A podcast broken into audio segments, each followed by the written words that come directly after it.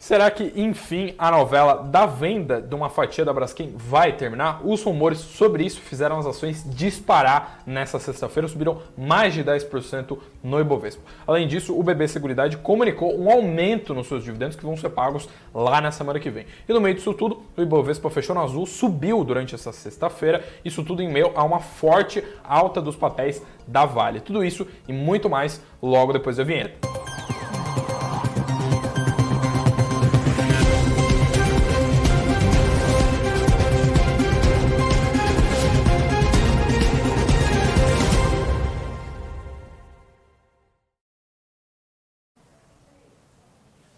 Olá, uma boa noite para você que está acompanhando a live das 19 horas aqui do Suno Notícias. Boa noite para todo mundo já que está entrando no chat logo nesses primeiros minutinhos. Um abraço aí especial para você que está marcando presença, para uh, eh, você que chegou por aqui também não deixou seu comentário, manda no chat se você tiver inclusive dúvida, sugestão, qualquer coisa também pode mandar que a gente está sempre de olho. E também já faço aquele apelo para você deixar o seu like aqui embaixo ou se inscrever no canal se você for novo por aqui no Suno Notícias.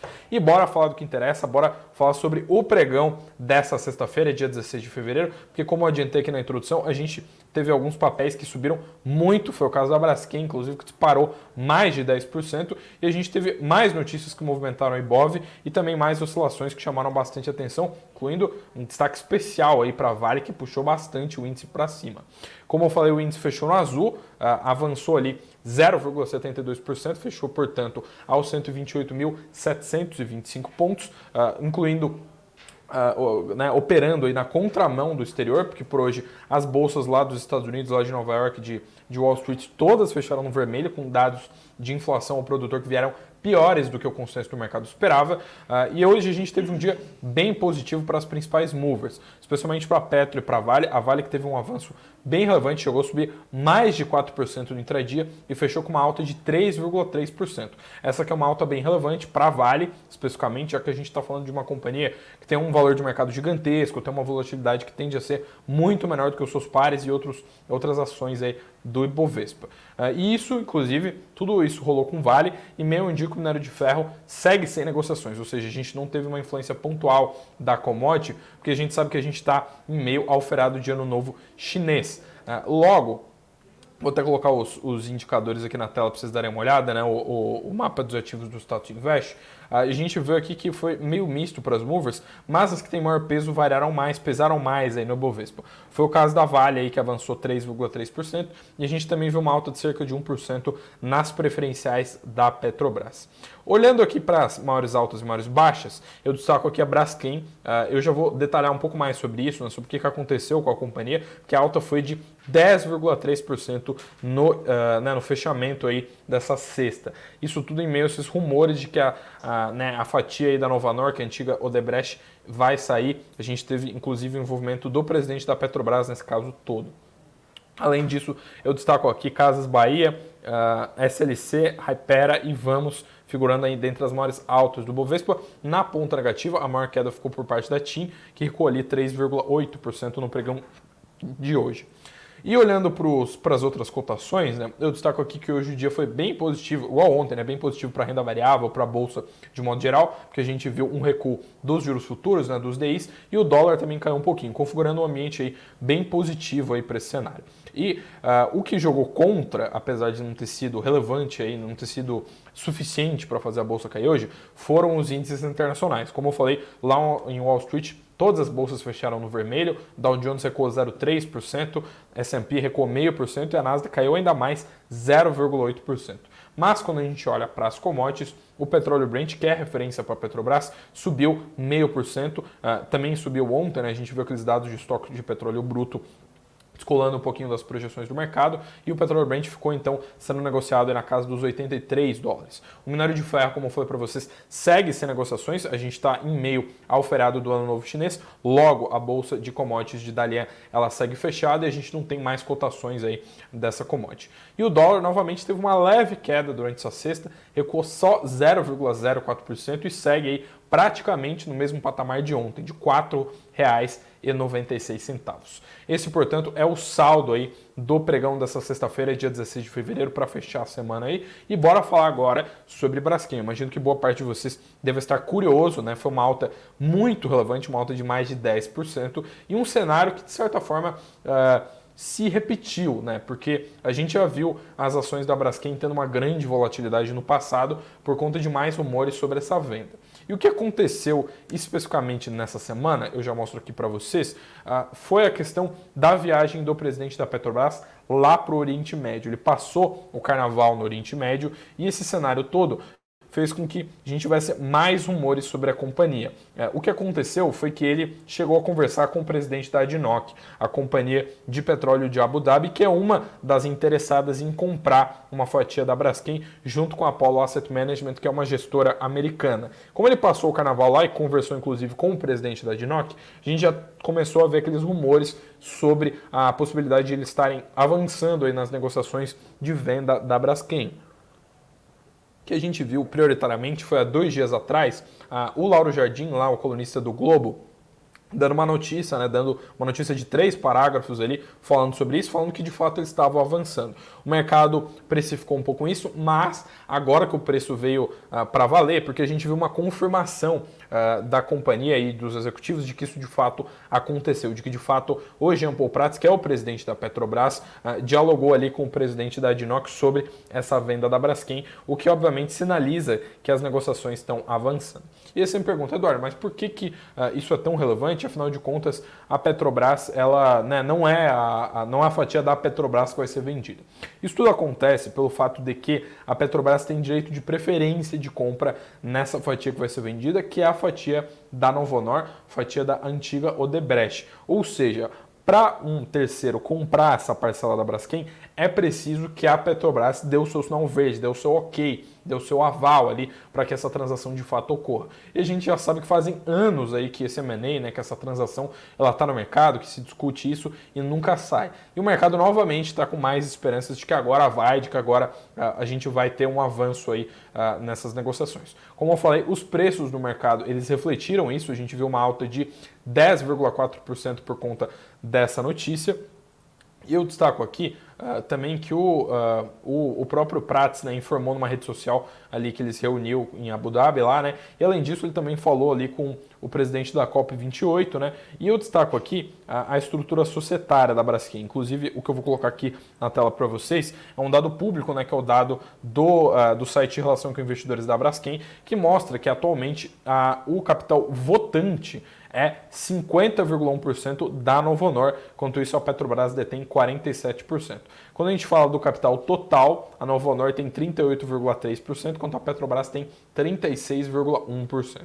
E essa fatia aqui, outros, né, que é a fatia muito menor, que representa pouco menos de 3% do capital votante e um pouco mais de 25% do capital total, uh, inclui ali as ações em tesouraria e também o free float, né? ou seja, se você é acionista da Braskem, você está incluso aqui nesses dados aqui que estão no canto, uh, no lado direito da tela, os dados que mostram ali a fatia de outros acionistas. Esses são os dados da Braskem, como eu falei para vocês. Esse é um M&A que está bem extenso, né? Tá, tá rolando fazem anos. A gente não sabe é, exatamente quando que ele vai se concretizar. O mercado tem grandes expectativas de que isso, de que isso vai rolar. Só que a gente sabe que tem muita influência. Tem influência daquela tragédia ambiental lá em Maceió, que pode causar um passivo financeiro gigantesco. A gente não sabe de quanto vai ser para a Braskem. Tem a questão dos spreads petroquímicos, que deu, caíram bastante, isso tornou a Braskem menos atrativa. E além disso, tem a questão de equacionar ali todas as, todos os interessados, né? porque tem a Petrobras, tem a própria Novonor que vai vender e tem os credores da Novonor, porque a companhia, como está em recuperação judicial, precisa também equacionar tudo isso com os bancos para quem ela deve. Pode ser que as ações da Braskem vão para os credores, a gente pode ter várias questões aí, vários arranjos aí para fechar essa transação. Então a gente segue aí acompanhando esse tema com lupa aí bem de perto para ver o que, que vai acontecer, qual que vai ser o futuro dessa transação. Mas por hora, essas são as últimas novidades, como eu falei, fez bastante preço, subiu mais de 10% a Braskem hoje, e a gente teve esse tema dominando aí o mercado durante essa sexta-feira. E quem também chamou bastante atenção e por conta de um anúncio de dividendos foi o BB Seguridade, que recentemente anunciou ali um pequeno aumento nos seus proventos que vão ser pagos ali na semana que vem. Basicamente, uh, isso aqui já estava dentro do escopo, né? Que é uma correção com base no CDI, né? Com base na taxa Selic. Uh, algumas empresas têm como praxe fazer essa prática, né? Atualizar, corrigir os seus dividendos com base no CDI, e foi o caso do BB Seguridade. Os proventos que vão ser pagos até quinta da semana que vem dia 22 de fevereiro, eles aumentaram ali de cerca de 1,24 por ação para 1,26. Ou seja, você que uh, tem ações do BB Seguridade, você vai receber um pouquinho a mais de dividendos na semana que vem. Como eu falei, não é usual que todas as empresas façam isso, uh, mas algumas têm essa prática e geralmente quando isso acontece já é comunicado uh, de bate-pronto. Né? Quando comunica-se os dividendos, já se fala ali que pode vir até uma eventual correção.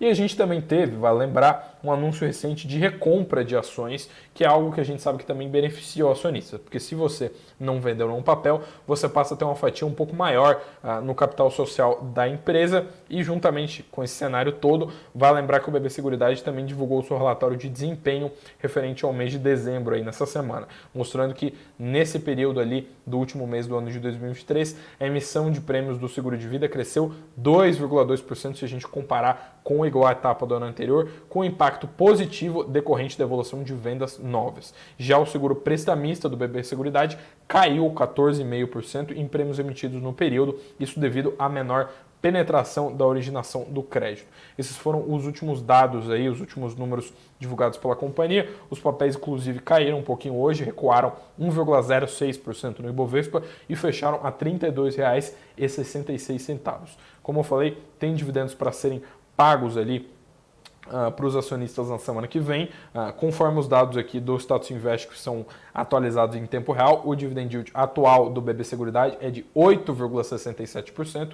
Isso porque foram pagos R$ 2,86 por ação ordinária no acumulado dos últimos 12 meses. E semana que vem a gente tem mais um pouco de dinheiro aí para ser uh, aumentado aí nesse nesse fator aí, nesse montante total, porque a gente tem, como eu falei para vocês, proventos que vão ser pagos até a próxima quinta, que agora são um pouquinho maiores, já que a gente tem esse, essa correção aí da Selic que a gente viu a companhia comunicar nessa semana.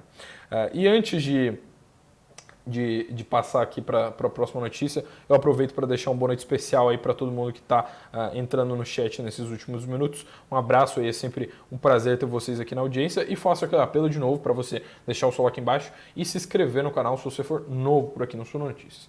E juntamente com isso, eu também destaco que tem um link especial para você aqui na descrição, que é o link do desafio da renda extra, em que se você adquirir por aqui ou apontar a câmera do seu celular para esse QR Code que está aqui no canto, você consegue acesso a vários produtos da Suno por um preço muito mais barato. No desafio da renda extra, você tem 4 horas de aula com vários profissionais aqui da Suno que vão te ensinar a gerar renda extra em 30 dias. Mas, juntamente com isso, você ganha nosso curso de dividendos, nosso curso de fundos imobiliários e também um mês gratuito de Suno Premium. Se você fosse comprar todos esses produtos de forma individualizada, você gastaria ali cerca de R$ 1.300 mas se você comprar o link que está na descrição ou então apontar a câmera do seu celular para esse QR Code aqui, você consegue adquirir tudo isso por só R$ 49,00 ou até, se você quiser deixar mais leve no seu bolso, aí você consegue parcelar em 9 vezes de R$ 5,44. Como eu falei, QR Code aqui no canto ou link na descrição se você estiver interessado aí nessa oferta. E agora sim, voltando para o noticiário dessa sexta, último dia da semana, aí, último pregão dessa semana de pós-carnaval, que foi um pouquinho mais curta. A gente até teve menos pregões, né? tivemos dois pregões e meio, né? porque na quarta de cinzas a gente sabe que a bolsa abre um pouquinho mais tarde. Uh, e tem algumas notícias aqui que chamaram a atenção do mercado, que vem de Brasília, vem inclusive com membros que eram pessoas do governo e que chamaram um pouco a atenção durante essa semana. O que a gente teve foram algumas declarações do Gabriel Galípolo, né, que a gente sabia que estava vinculado ali ao governo, o Haddad estava né, no Ministério da Fazenda, mas atualmente ele é diretor de política monetária do Banco Central. O que aconteceu aqui foi que ele participou de uma live do Bradesco Asset e deu algumas declarações sobre o fiscal. Né? Basicamente, o Galipo avaliou que a mudança na meta do resultado fiscal primário, que é hoje de zerar o déficit nesse ano, né, parece já ter sido incorporada nas expectativas do mercado financeiro. Assim, quando ele foi falar de fontes de incerteza na condição da política monetária, o Galípolo julgou que a percepção dos investidores sobre o compromisso do governo com equilíbrio fiscal será mais importante do que os números uh, dessa aguardada nova meta. E além disso, durante a live, ele também uh, destacou né, que o maior risco está relacionado mais como o mercado recebe as sinalizações do governo sobre a responsabilidade com as contas públicas do que propriamente o debate ali em torno da nova meta. Ele falou o seguinte, abre aspas, o que dificulta ainda mais a interpretação do BC por incluir uh, uma, mais uma subjetividade do processo. É, esse foi o comentário aí do Galípido. E segundo esse diretor aí de política monetária do Banco Central, as pesquisas mostram que a grande maioria do mercado espera uma mudança na meta, de modo que é razoável imaginar que os preços já embutem tal revisão, assim como uma perspectiva de déficit primário em cerca de 0,8% do PIB nesse ano de 2024. A gente sabe que esse é um ponto bem relevante para o mercado, né? Esse, essa questão do déficit, ele, ela tem sido acompanhada de perto, o mercado é bem cético com relação a esse tema, e é justamente sobre isso a nossa próxima notícia, porque saiu um dado uh, ainda nessa semana, né, nesses últimos dias, de que o mercado está esperando um déficit de 83,9 bilhões de reais no acumulado desse ano de 2024. Essas são as projeções ali dos analistas de mercado que foram ouvidos ah, pela Secretaria de Política Econômica do Ministério da Fazenda e projetam esse rumbo nas contas públicas que é relativamente bem volumoso nesse ano de 2024.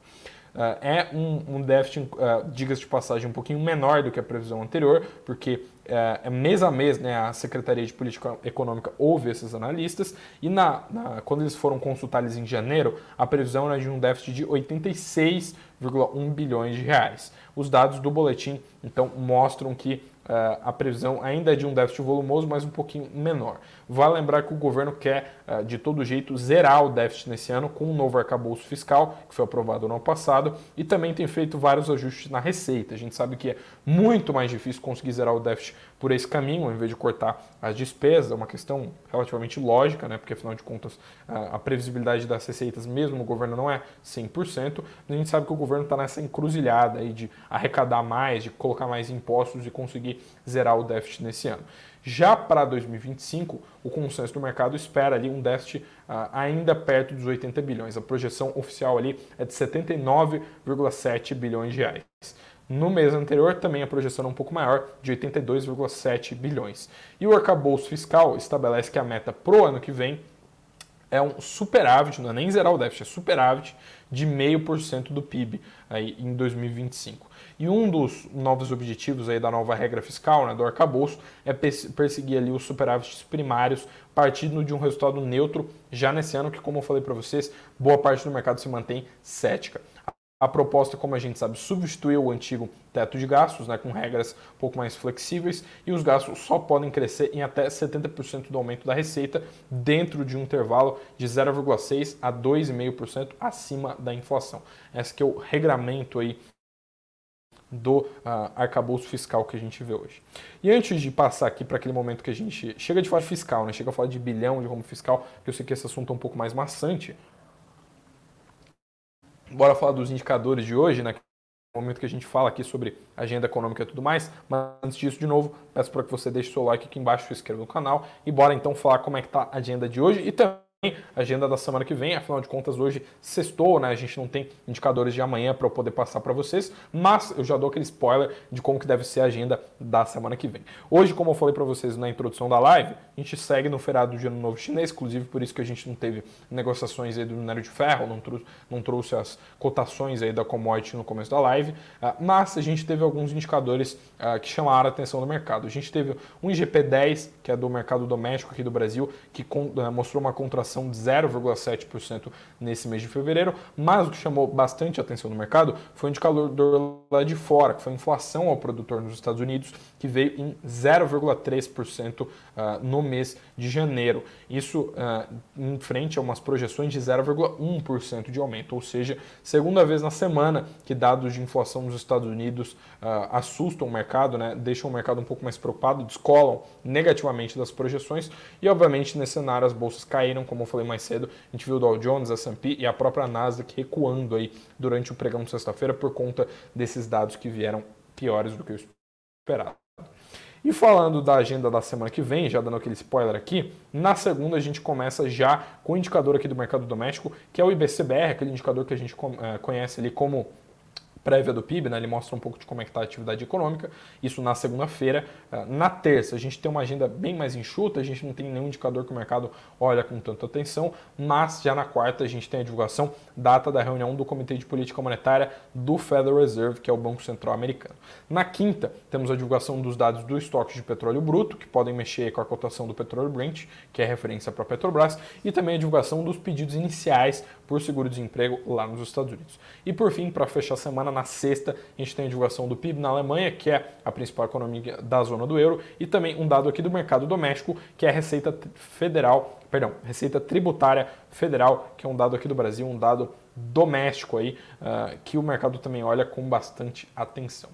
Uh, é isso, basicamente é isso que eu uh, destaco aí do noticiário dessa sexta-feira, dia 16 de fevereiro. Como eu falei para vocês, teve Vale subindo bastante, teve Braskem, teve muita coisa que chamou atenção, mas uh, com esses 20 minutinhos de live, uh, eu vou fechando por aqui. Um muito obrigado para todos vocês que acompanharam desde o início, especialmente né, quem interagiu, deixou sua boa noite aqui no chat. De novo, peço para vocês deixarem o seu like ou se inscreverem, ou não, né, façam as duas coisas também, se vocês forem novos por aqui no Sul Notícias, inscrever aqui no canal e também passa no link que está aqui na descrição ou aponta a câmera do seu celular para esse QR Code aqui para você ter acesso a vários produtos da Suno aí e gerar renda extra em 30 dias por um preço bem acessível, menos de 50 reais aí para você ter todos esses benefícios.